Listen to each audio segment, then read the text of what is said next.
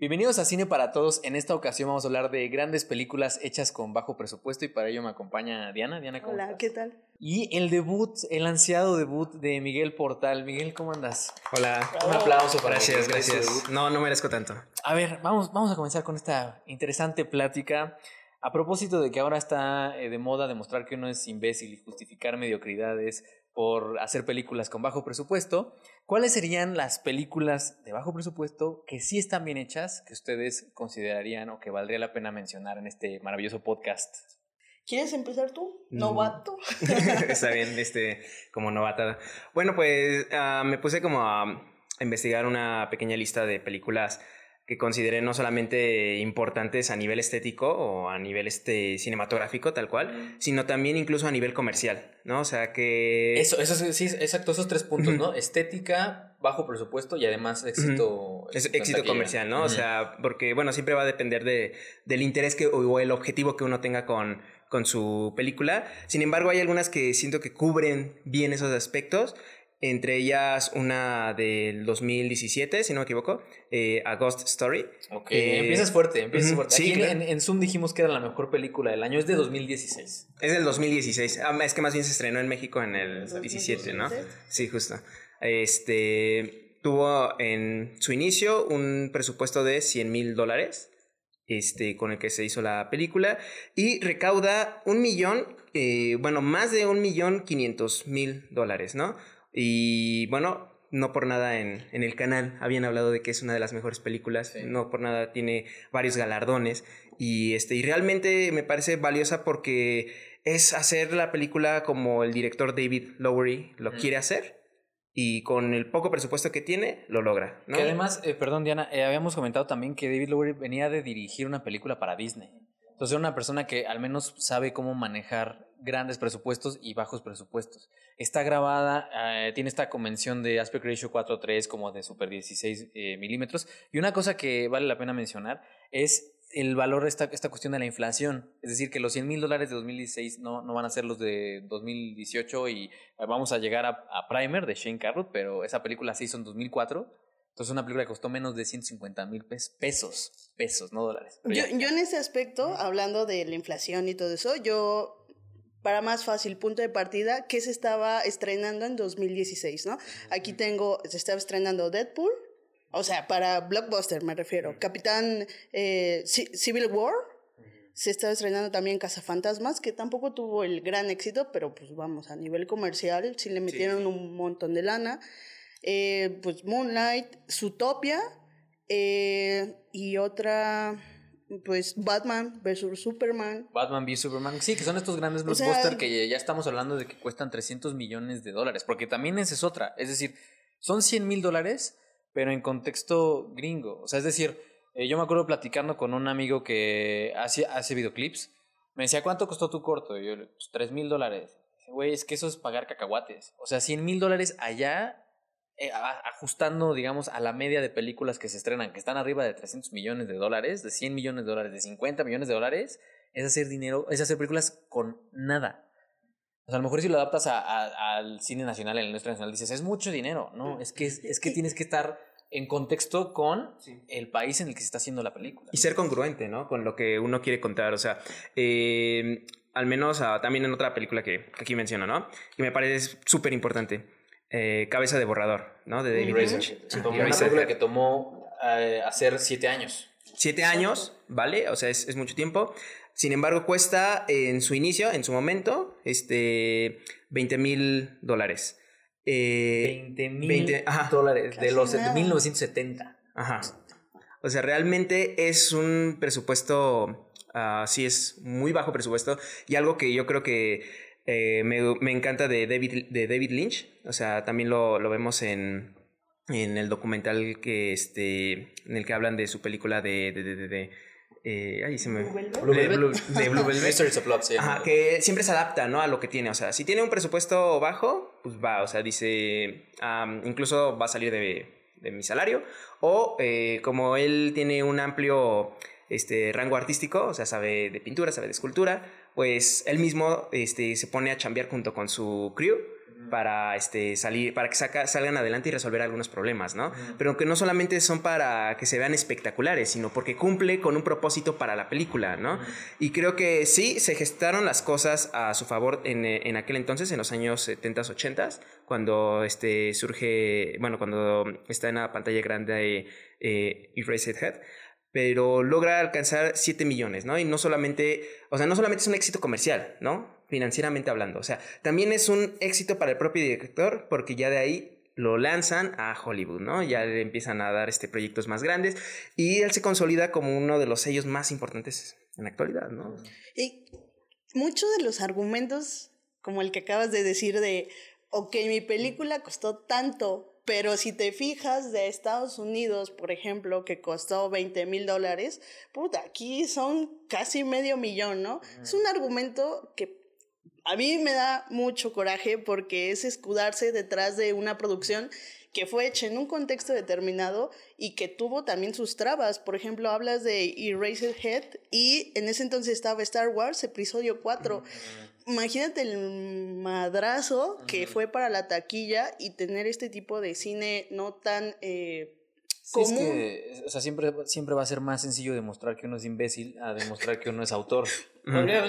sí, sí, sí, no, es que el argumento, el argumento es, eh, yo lo único que quería era demostrar que cualquier pendejo puede hacer una película. Eh, digo, eso lo puede demostrar el indigente que está pasando aquí abajo con su celular, si es que tiene un celular, un Nokia de chuchitos que graba este, graba una película y tal, tan, tan, ¿no? hablando de Nokia y hablando de teléfonos, aquí hay una película que se llama Oso Polar. ah, claro. Fue, eh, el año no lo tengo, se me fue, si alguno Oso Polar en México, que, ganó Morelia en 2016, si no mal recuerdo. Creo que es de 2016. Eh, se hizo con, inicialmente se hizo con 350 mil pesos y utilizó... no dólares. Sí, y no tuvo ayuda del gobierno, como muchas personas también se escudan tras eso de, ok, mi película es mierda, pero no tuvo ayuda del gobierno. Eh, lo utilizaron, eh, estos, el director y los actores eh, pusieron su proyecto en fondeadora y llegaron, rebasaron la meta. Y es una película, la primera película latinoamericana, bueno, o mexicana, grabada con un celular. Y realmente la película no vale por el experimento de grabar con celular, sino con la historia. Sí, digamos, la, los teléfonos tienen una función narrativa. Ahora, yo, yo quiero volver a este, a este argumento que, que, ¿no? De decir, este, es que la película es mediocre porque eh, tenía bajo presupuesto y el guion es malo porque tenía bajo presupuesto. Y es justificar estupideces, ¿no? Con Tangerine ocurre algo muy interesante. El argumento de acá, de esta película de la que estamos hablando, pero que no estamos diciendo quién la hizo, porque no vale la pena ni siquiera mencionarlo. Eh, mencionarlo, es, yo no usé dinero del, del gobierno, pero hay que ser muy cuidadosos porque usó el dinero de alguien más.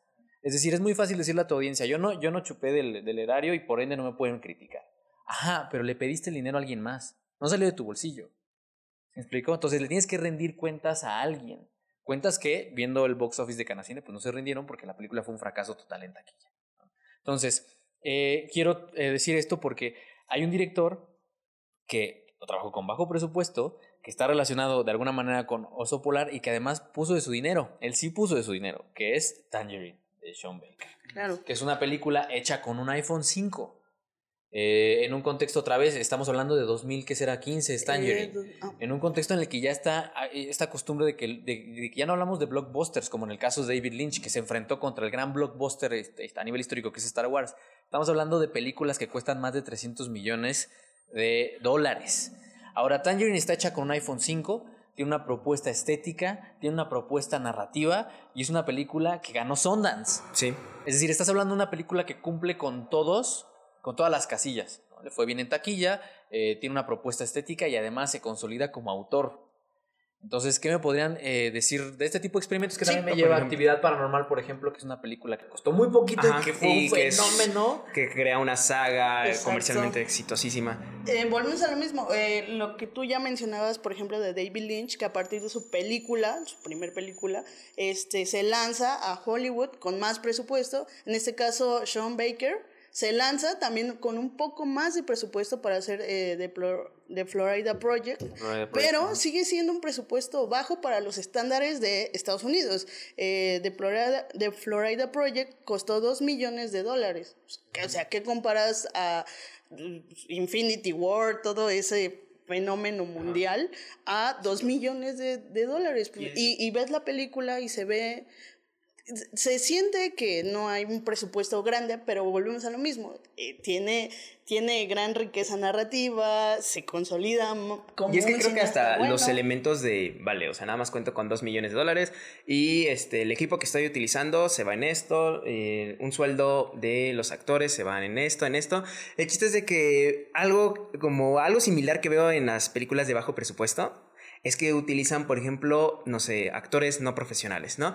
¿Y por qué, por qué utilizar actores no profesionales, no? O sea, creo que hay que ser conscientes, o sea, también de el rango de alguien que no se dedica profesionalmente a la actuación, al no haberlo trabajado tanto, o sea, bien, pues es mucho más reducido. Entonces tienes que ser más selectivo, o al menos este, eso lo vemos incluso con John Casabetes, ¿no? Que no por nada utiliza. ¿no? por mencionar el nombre de John Casabetes en vano. Ajá, no mencionarlo en vano, porque no por nada él utiliza a la gente que ya conoce, ¿no? Tanto actores profesionales como no. Porque, o sea, utiliza, por ejemplo, en Shadows a sus alumnos, ¿no? De una, de una escuela. De un taller de, actuación. De un taller de actuación. Dice, va, no tiene todavía las tablas, ¿no? Este chavo. Sin embargo, yo sé que su rango actoral me da este personaje y me lo da perfectamente bien. Y el guion que estoy escribiendo, obviamente, este, va a ser pensado en, todo, en todas las, las limitaciones que tengo. O sea, una cosa es, por ejemplo, ponerse ese reto de quiero hacer una película como eh, o sea, de lo que me nazca, pero el reto está en cómo adaptarme a lo que tengo. A otro reto sería, voy a utilizar un montón de actores con poco presupuesto, hay un, montón de muy Interesante. Y eso es eh, tip, digo, esto va en cine para todos, entonces no tendríamos como el, público que quiera hacer cine que tenemos en, Zoom, pero para toda la gente que vea este, este podcast o que escuche este podcast, que vea este video en el canal, que quiera hacer cine, una de las, de las máximas es, tengo poco dinero. A ver, el razonamiento es muy sencillo. Tengo poco dinero por ende, tengo que reducir ¿no? mis recursos, por ende, tengo que tener menos locaciones. Yo no sé en qué cabeza cabe que si tienes poco dinero, dices, tengo poco dinero, entonces tengo más locaciones. Tengo poco dinero, tengo más personajes. Tengo poco dinero, hago una escena de una fiesta, que es la escena de la fiesta épica, en donde hay tres personajes. Una fiesta épica con tres personajes. Y la música, que cierto director eh, se, se, jacta de tener y que incluso utilizó, a ver, hagan una película con actores profesionales y con la banda sonora. A ver, ¿en qué cabeza tan... Perdón, ya no quiero decir... Incongruente, ¿no? No, poner un calificativo ofensivo, pero ¿en qué tipo de mente cabe ese tipo de razonamientos? Es muy interesante el símil con Casabetes, porque él, para terminar su película, se pone a actuar, para recaudar dinero. No le pide a nadie, eh, no, no pide dinero del Estado, no, él se pone a actuar para conseguir ese dinero. Jala a sus, a sus alumnos de actuación, que por cierto los alumnos también ponían de su dinero para terminar la película. Es decir, estaban guiados por, ahí sí, el amor, estaban unidos por el amor al cine. Tenían más puesta la playera que no. Y estaban puesta la camiseta en el, en el sentido de lo que dice Casabetes en todas y cada una de sus películas, salvo las que hizo un estudio, de reflejar algo que a ellos los tenía eh, movidos emocionalmente. Era, ellos querían retratar una realidad que los tenía inconformes, que los tenía incómodos. Había una premisa, había un postulado que iba más allá de quiero demostrar que cualquier imbécil puede hacer cine. ¿Se explicó? Había una, una, una, necesidad de contar algo, de decirle algo al mundo. Entonces, ustedes ven Shadows. Shadows es del 59, si no mal recuerdo. Sí. Shadows, ven, ven, Shadows 60 años después, 70 años después, 80 años después, y Shadows sigue siendo vigente. No es una sexicomedia atrapada en los 80 estrenada en 2019. Es una película vigente. Décadas después. ¿Por qué? Pues porque había corazón.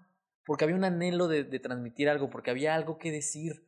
Que, que, es un poco. O sea, decías em, que no está peleado tampoco. Decías, eh, Diana, fuera de, de cámara. Todas estas cintas de género. Porque casi siempre, cuando hablas de bajo presupuesto, tienes que hablar de películas de serie B. Tienes que hablar de películas de terror. Y una de las grandes películas de terror que revolucionó para siempre el cine de, ese género y, fue... la manera de venderla. Y la manera de venderlas fue La Bruja de Blair. Que es una película que costó muy poco dinero. Es una película hecha con una cámara amateur, como lo llegó a hacer el propio David Lynch con Inland Empire. Y que, la, y, que me, me, acuerdo mucho que el gran, la gran revolución fue, como dices, la manera de venderla en el sentido de es una historia real. Y me acuerdo que el encanto se acabó cuando los realizadores ganaron un premio y fue como de, no, bueno, ya, ¿no? Este, esto es, no pasó. Pero a partir de ahí, el, el fan footage, eh, o sea, Actividad paranormal existe porque existió la bruja de Blair. Sí, claro. O sea, y es, es interesante porque, por ejemplo, hay, hay muchas personas que dicen, no, es que no es el primer eh, falso documental, ¿no? Sin embargo, eh, sí es el primero que tiene un despunte económico tan alto, ¿no? O sea, es uno que sí marca este, un antes y un después, ¿no? O sea, películas incluso como Rec, o sea, este, no existirían, ¿no? A partir de, de esta película, porque saben que es eh, una buena estrategia, ¿no? O sea, inviertes poco y puedes ganar mucho, ¿no? Y, y, ahí también se ve la creatividad de la persona, cómo quieres hacer tu película. Digamos, eh, poniendo el ejemplo de la bruja de Blair, o sea, no hubiera tenido tanto éxito si teniendo los recursos que eran casi nuevos del Internet, uh -huh.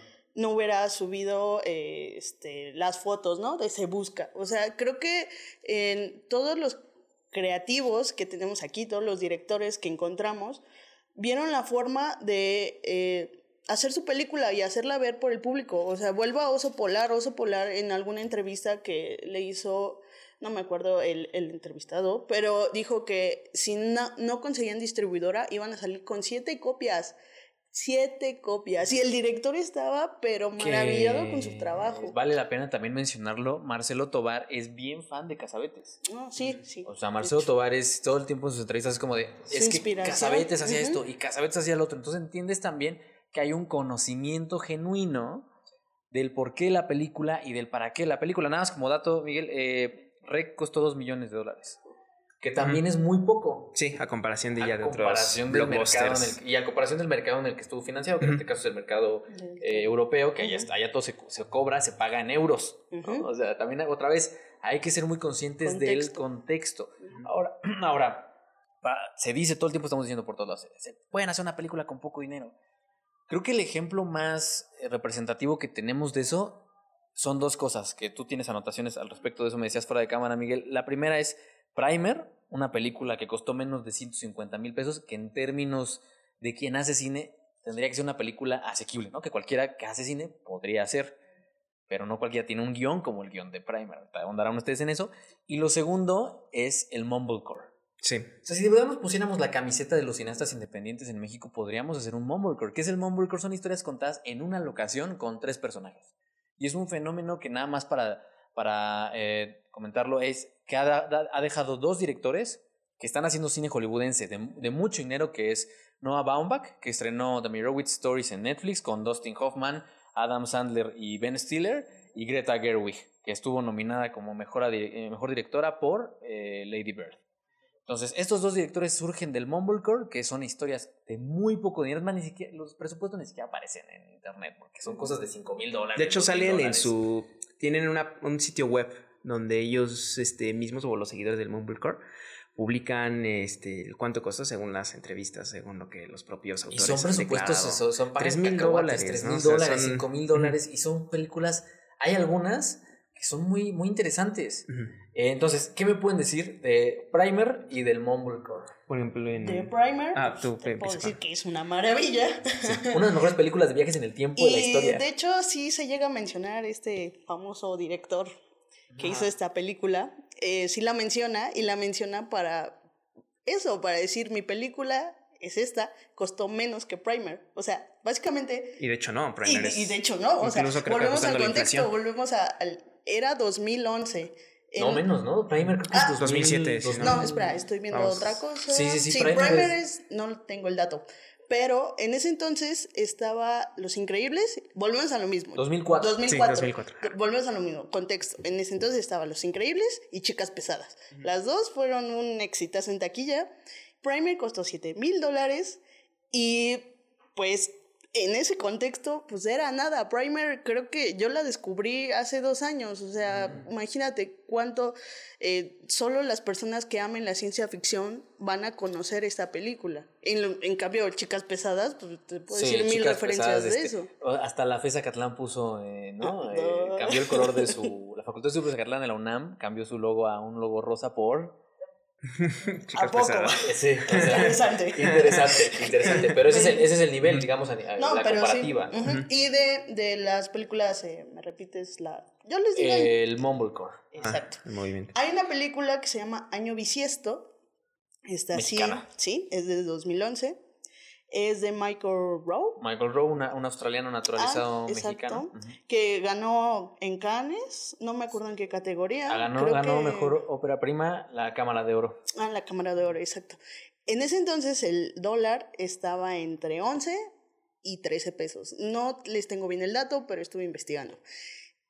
Es una película que costó 10 mil dólares. O sea, O sea, muy baratín. Sí, y, de nuevo, y es una película que alcanza Cámara de Oro. Y que otra vez tiene una. pro- Es una película complicada de ver, ¿no? por la Sí. temática que tiene, claro. pero, pero que tiene una propuesta autoral, que tiene una propuesta estética, que tiene una propuesta que va más allá de demostrar O sea, que, estupideces. que quiere darte, o sea, aunque te enojes con la película, pero te quiere provocar algo. En cambio... Y es, y es que, por ejemplo, hasta yéndonos como en un, en un lado de, de que quieres arriesgarte, ¿no? Con el poco presupuesto que tienes. Y me refiero a nivel incluso de estética narrativa, no sé.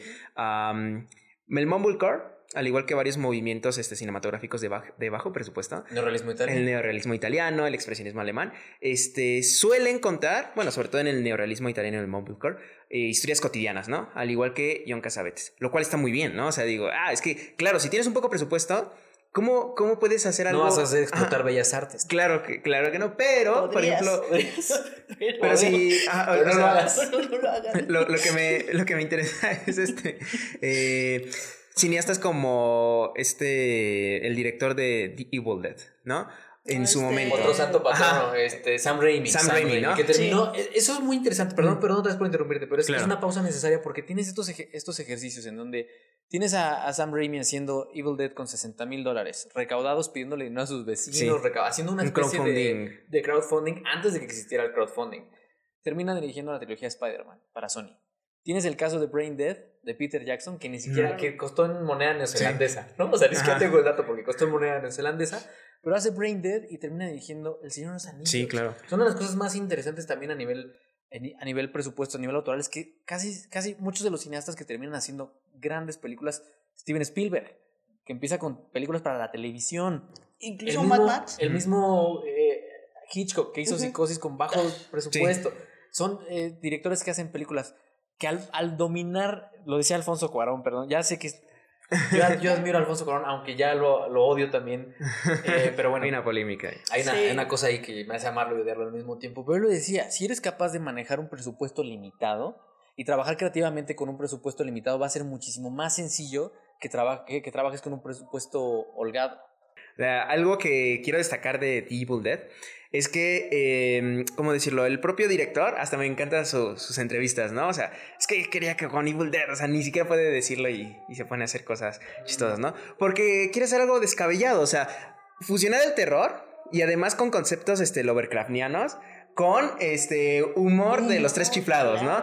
Y, y, y cómo hacerlo de que sea ridículo, pero que, ajá, que se entienda, ¿no? Que digas, güey, o sea, que qué qué buena, que lo lograste mezclar bien, ¿no? La hizo Y, a los 21 años. O sea, y otra vez vuelve a lo mismo. Hay voz. O sea, Sí. no es, no es eh, voy a hacer esto porque quiero demostrar. Es tengo una voz y mi voz necesita expresarse. ¿Y sabes qué más? Eh, siento que al tener poco presupuesto, eh, creo que Tobar lo mencionaba, no sé, que tienes que tener muy en claro, no en cuanto a, a narrativa, narrativamente, sino tienes que tener muy claro qué es lo que quieres mostrar al público. O sea, no te puedes dar el lujo de eh, divagar y decir, pues aquí vamos a hacer un eh, over shoulder a una chica rubia. No, tienes que ir realmente a lo que quieres hacer. Y creo que en ese, en ese aspecto, por eso a los grandes directores su primer película les sale de maravilla, porque Mm. está bien condensada y eh, se muestran como directores, como creativos. ¿Qué otros ejemplos traes? Tú traes una lista enorme, mi querido Miguel. bueno, no tan, ¿Qué, no no otro- tan qué otros ejemplos traes de estas por ejemplo-? Yo quiero mencionar rápidamente a Jim Jarmusch Jarmusch. con su primer película, Permanent Vacation, ya que hablan de Mm. la nueva ola francesa, Godard, todo eso. Ah. Costó entre 12 mil y 15 mil dólares. Era 1980 y algo, 81 creo, que también es una historia súper existencialista que a mí me gusta mucho, pero que no es fácil. Y se, vamos a lo mismo, no se da en una sola locación, se da alrededor de todo Nueva York. Ahí tienes locaciones, tienes un montón aquí en la ciudad, te quieres ir a grabar, pues vete a la Ciudad de México, vete aquí a Reforma. Encuentra también, o sea, cómo colocar la cámara, ¿no? Porque, bueno, o sea, mencionando de nuestro, del por qué inició quizá todo esto. Este, este chivo expiatorio que estamos utilizando para hablar de buenas películas. Para, para, poner en la mesa, o sea, buenas películas y temas interesantes. para decir, miren, hay algo que tiene que quedar muy claro escribir un buen guion no tiene nada que ver con que te gastes 100 mil dólares o no. O sea, un buen, una buena historia no está peleada. Y, y, y, perdónenme, pero si algo tiene esta película, que fue un fracaso otra vez en taquilla, es un fracaso técnico, es un fracaso estético, es un fracaso narrativo, es que no tiene ni buen guion. O sea, no es mala onda, pero en buen plan, de pronto llegas, bueno, vamos a, vamos a, a sumarnos a esa ola de sí, hagamos películas con poco dinero. Dices, está padre, demuéstrame que se pueden hacer buenas películas con poco dinero. Y vas y ves la historia, ves la película y dices, no mames, me quiero arrancar los ojos. Es que quiero el Mickey, ¿no? El Mickey, quiero meter los puños por los ojos. Porque ni siquiera eso, ¿no? Entonces tampoco hay manera de... De salvar. Justificarlo, por, ni siquiera por el guion, que es papel y, papel y pluma. Y es, que, es que el problema también es en cuanto a, a la foto. O sea, yo digo, tienes una locación este, que tal vez no es exuberante. Sin embargo, o sea, por algo la, la estás escogiendo para tu historia, ¿no? Y ahora, eh, encuentras un bar, ¿no? Si, tú, si es una comedia de amigos muy, este, a la hey homie, ¿no? Cosas así. Este, y tienes un bar creo que puedes aprovechar también la cámara, ¿no? O sea, creo que si ya tienes una, una cámara de buena calidad, o sea, aprovecha bien para encuadres interesantes, ¿no? Este, para que tampoco gastes en tantos cortes, para que no gastes en algo que resulte innecesario, cansado. Y algo que, ah, bueno, una película que a mí me súper encanta, y bueno, creo que a, a, todo mundo, bueno, en su gran mayoría, muchas personas les gusta, eh, La Noche de los Muertos Vivientes de George A. Romero. Una casa, o sea, utiliza de locación, sí, parte de un cementerio, este, pero la mayoría de la película, ajá, es dentro de una casa, ¿no? Y ni siquiera es como que estén, este, utilizando tantos cuartos, sino la, el espacio reducido que tienen lo aprovecha bien, ¿no? Incluso, o sea, no solamente sirve para una buena historia en términos de o sea, en, términos de entretenimiento, ¿no? O sea, de, ah, me voy a aplastar en el sofá a ver este algo bueno. Sino además, en su momento, sobre todo, fue este, arriesgada al tener un protagonista negro. ¿no?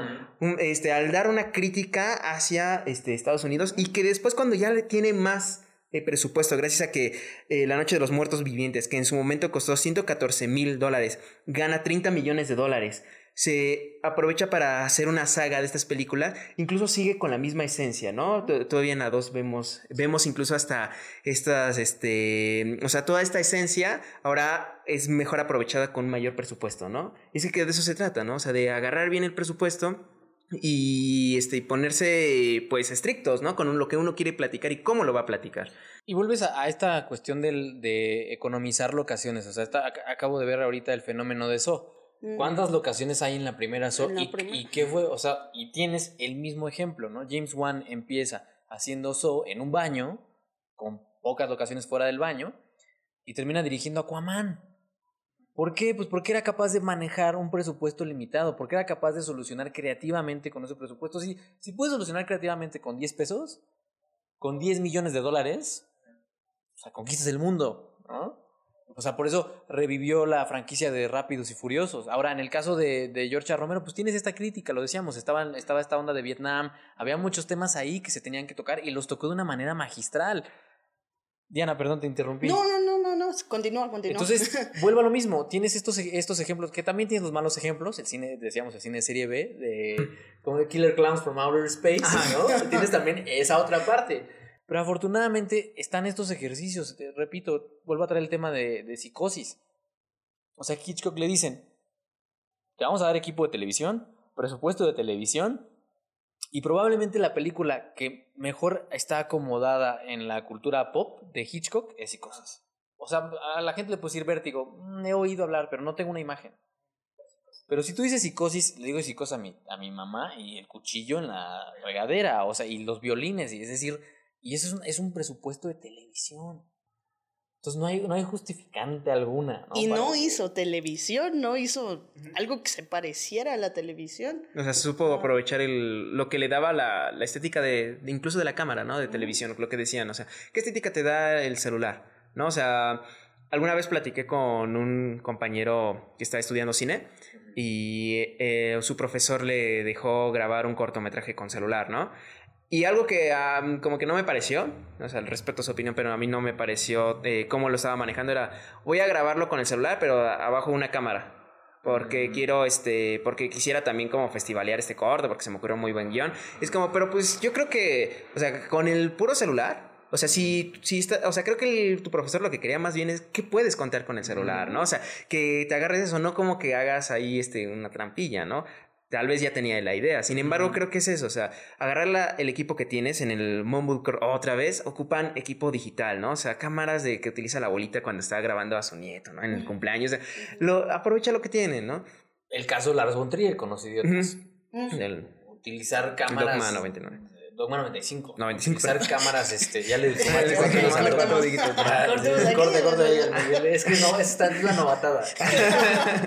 Me O pasa. sea, tienes otra vez este ejemplo de trabajemos sin luces, trabajemos con sonido directo, Con lo trabajemos que con lo que tenemos. y hagamos buenas historias. Y creo que sí, de las películas que ha hecho Von Trier, Los Idiotas, es de las que mejor le siguen funcionando con el paso de los años. Creo que la siguen recordando mejor que Sí, mejor que, no sé, Breaking the Waves o... Ninfomanía. Ninfomanía, ¿no? Los Idiotas es como su, una de sus películas este, capitales. Entonces, nada más, ya, ya llevamos 35 minutos hablando. Ya me enojé. Ya te- este, dejemos que pase la ambulancia. O los jóvenes que graban podcast sin dinero. ¿no? Sin dinero. Exacto. Con- A manera, a manera de, de conclusión, eh, no es justificante el dinero. ¿Qué, más, qué otras conclusiones pueden sacar ustedes a partir de, Mira, estos- yo- de esta revisión de Yo películas? voy a esta analogía. Eh, eh, hace poquito, hace poquitos días vi a un youtuber que hizo un reto, es músico, entonces hizo un reto con otro músico de hacer eh, la Pantera Rosa y uno hacía la Pantera Rosa y otro hacía para Elisa de Beethoven, con productos, verduras, lo que sea del supermercado. Les quedó increíble. Lo que tú dices, no necesitas presupuesto. Se gastaron, creo que eran euros, entonces se gastaron como 10 euros en comprar esos productos y hacer esa maravilla. Es decir, que tenía este equipo, y, Ujú. pero pues la creatividad. Yo, si me dan una verdura, una zanahoria para hacer una flauta, la comes, ¿no? me la como y, y adiós. La O sea, es lo mismo. ¿Qué, ¿Quién eres? ¿Eres el que se come la zanahoria o el que hace una flauta maravillosa con 10 euros? Yo solo lo dejo ahí. Claro. Yo- yo- yo Miguel, ¿eh? Miguel, conclusión. Yo creo que eh, algo que mencionamos varias veces es que no solamente la creatividad estaba en el momento del desarrollo, sino también en el pre, o sea, en el momento de estar escribiendo el guion. Y muy importante, lo llegaste a mencionar, cómo la vendes. Si este, aquí lo vimos con este, actividad paranormal, eh, perdón, la bruja de Blair, ¿no? Sí, Eh, no, y actividad paranormal también ajá, resol- claro. resolvió con esta onda de las cámaras de seguridad y con Y eso. que se agarró un Ajá. poquito de la fama de la Con eso resolvió Pero, mucho pero, pro- por ejemplo, para venderlo, o sea, como de, de que lo dices, ¿no? Ay, se, se fue, hubo una pequeña desilusión cuando vimos que era, que era una ficción, ¿no? Yo, yo me acuerdo de Porque- los anuncios, que era la gente en el cine gritando y el- el- la letra, ¿no? Mucho, Express. Sí, sí, sí, claro. Y, o, sea, y- o decir, ¿sabes qué? Lo que estás viendo es un documental real, ¿no? Este, claro, o sea, entramos un poco en, la, en una polémica sobre lo ético. Sin embargo, o sea, manejarlo en algo, oye, es que bien podría ser real, o, o bien este, voy a vender esta película. mm, Incluso como se como también se gestaron las cosas para cabeza de borrador, ¿no? O sea, eran en proyecciones de medianoche, ¿no? O sea, eran en de, oye, pues es que esto está tan cabrón de que no lo van a exhibir este en otro horario, ¿no? Entonces la gente va con esa este Sí, con, con no ese una- morbo, quizá no con es esa morbo. verdadera curiosidad, ¿no? Y también sucedió aquí con el documental este Presunto culpable, que hasta lo mencionaron en las noticias muestra, muestran, ¿no? O sea, este, no, es que en Cinépolis lo están exhibiendo a las 12 de la noche. Y me acuerdo de que por esa polémica hasta hubo un reportaje donde entrevistaban a la señora, o sea, y ni siquiera como que era una señora que dijera, no, es que yo soy bien cinéfila, ¿no? Sino es que de verdad quiero verlo. Y por eso vine aquí con mi esposa y, y pues sí, ya va a dar la una porque acabamos de salir, pero nos encantó. Y dices, oye, pues eso también sirvió, ¿no? O sea, ese fue también un movimiento este, publicitario que, que fue para, para bien. Sí, otra vez potencias la, la- los alcances de la película. A lo mejor no sales con tantas copias, pero tienes la posibilidad de alcanzar a más gente haciendo este tipo de, de ejercicios. De miren cómo la gente se está desmayando en nuestra película. Entonces vayan a verla. Bueno, que antes era, era posible porque las películas podían mantenerse en cartelera meses. Sí. Ahorita ya son dos semanas y fuera. ¿no? O sea, la película que dura tres semanas es, es Avengers, es eh, Aladdin, pero ya no se pueden dar esos ejercicios. Yo a manera de conclusión diría que sí estamos en un periodo en el que se pueden hacer películas con un celular.